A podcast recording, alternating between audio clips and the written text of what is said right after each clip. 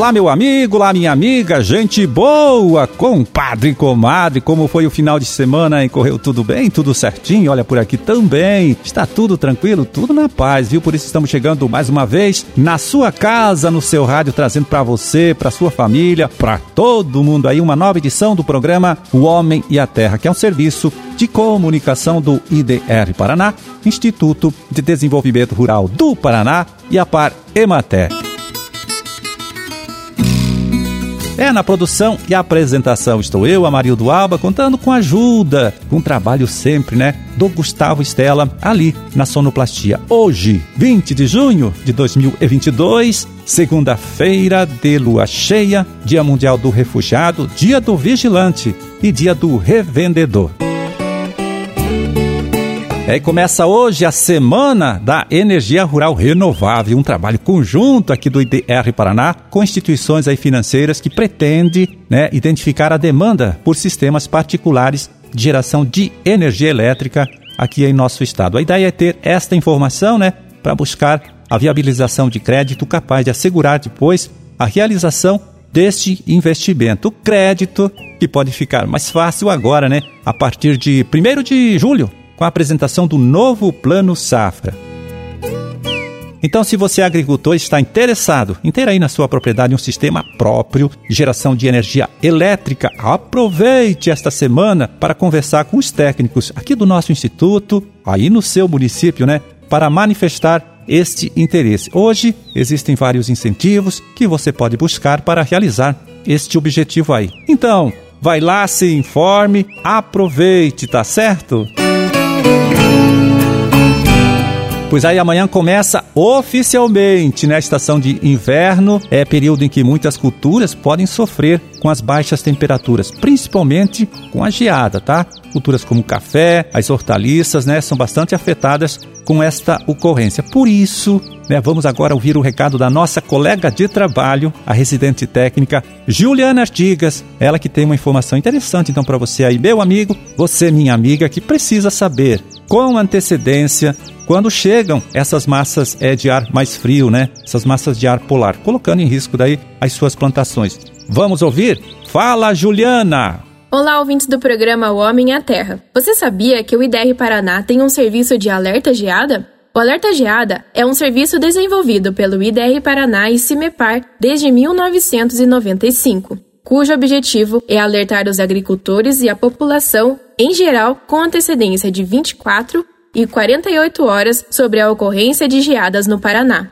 Na cafeicultura e silvicultura, por exemplo, o produtor poderá proteger as mudas recém-implantadas no campo, bem como os viveiros, evitando danos e prejuízos. Os olericultores, avicultores e suinocultores também utilizam o alerta geada para proteger suas hortaliças, aves e suínos. Da mesma forma, as informações são importantes para os setores do turismo, comércio, mercado financeiro, construção civil e etc. O alerta geada pode ser acessado nos seguintes canais: pelo Telegram canal Alerta Geada Paraná. Também temos o aplicativo Iapar Clima, disponível no Google Play e na App Store. Também temos o Disque Geada pelo número 043 3391 4500, repetindo 043 3391 4500, além das nossas redes sociais e no site do IDR Paraná. São essas as informações, Amarildo. Até a próxima.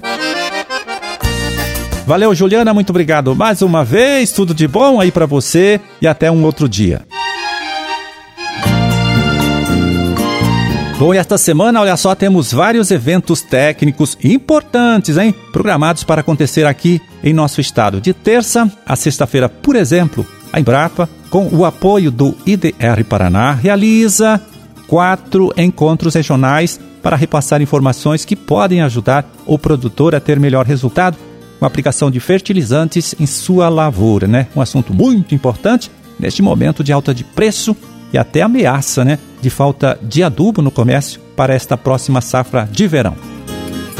Então amanhã Olha só, esta reunião acontece na sede do Sindicato Rural de Guarapuava. É depois da quarta-feira, dia 22, na Associação Comercial e Industrial de Cascavel. Já na quinta-feira, 23 de junho, em Londrina, lá no Parque de Exposição da cidade, onde acontece sempre a Expo Londrina. E na sexta-feira, dia 24, a reunião será em Ponta Grossa, lá no centro de eventos do Hotel Bourbon, né? Todos esses encontros, olha só, começam sempre às 7h45, portanto 15 para as 8 da manhã, e vão até o meio-dia e meia. Estão convidados para participar técnicos, agricultores e também lideranças aí, gente que trabalha de forma direta com o agronegócio aqui em nosso estado.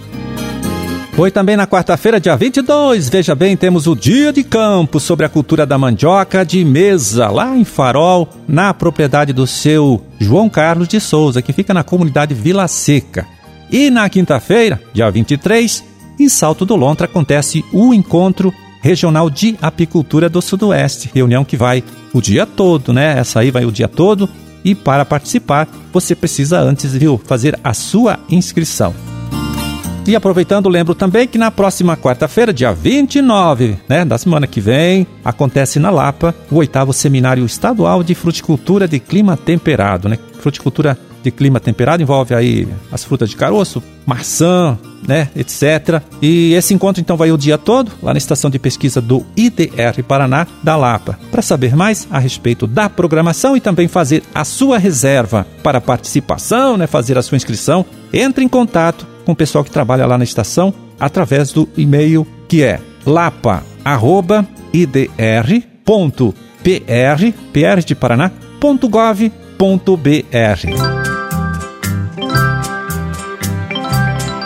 Pois é, e a gente divulgou aqui, nesses últimos dias, vários alertas feitos pela DAPAR sobre a importância do produtor de feijão ter cuidado, né, na hora de fazer a dessecação da lavoura para a colheita. Tudo isso para evitar a contaminação do produto que vai depois para o mercado, né? Vai lá para a prateleira do mercado para evitar então que fique nesse feijão resíduo de herbicida não autorizado para a dessecação do feijoeiro, que é sério, e também resíduo de veneno acima do permitido daqueles produtos que são sim indicados aí para aplicação, né, para fazer este tratamento na pré-colheita.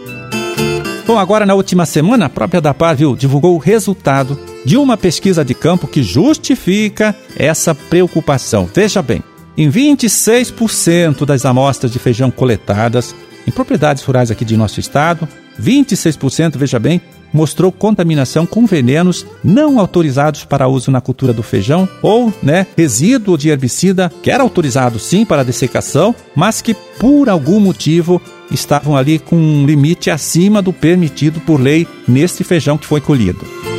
E só para completar, viu, mostrando que o assunto é sério, hein? No final de maio, Ministério da Agricultura, num trabalho feito lá em conjunto com o Instituto de Defesa Agropecuária do Estado do Mato Grosso, é a da par deles lá, né? O equivalente. Apreendeu 4.200 é, toneladas de feijão num armazém de cerealista lá do estado. Feijão que estava contaminado aí com herbicida principalmente. O problema, veja bem, é que Muitas vezes, uma carga contaminada com veneno, viu, acaba comprometendo todo o restante do produto estocado no mesmo silo. Provavelmente até tenha sido isso o que aconteceu lá nesta ocorrência. Põe no caso dos produtores aqui do nosso estado que tiveram feijão contaminado com herbicida, né? feijão contaminado e identificado pela fiscalização da DAPAR, responde agora, olha que coisa séria, a um processo no Ministério Público. Então o jeito, viu, é ter cuidado, só usar herbicida autorizado para a dessecação do feijoeiro, produto autorizado pelo Ministério da Agricultura e depois, viu, seguir certinho todas as recomendações da bula, respeitando o período de carência e dosagem indicados aí e fazer a aplicação no momento adequado, né? Essa é com certeza a melhor saída para se evitar complicações, evitar encrenca, né, com a fiscalização da ADAPAR e depois com a justiça também.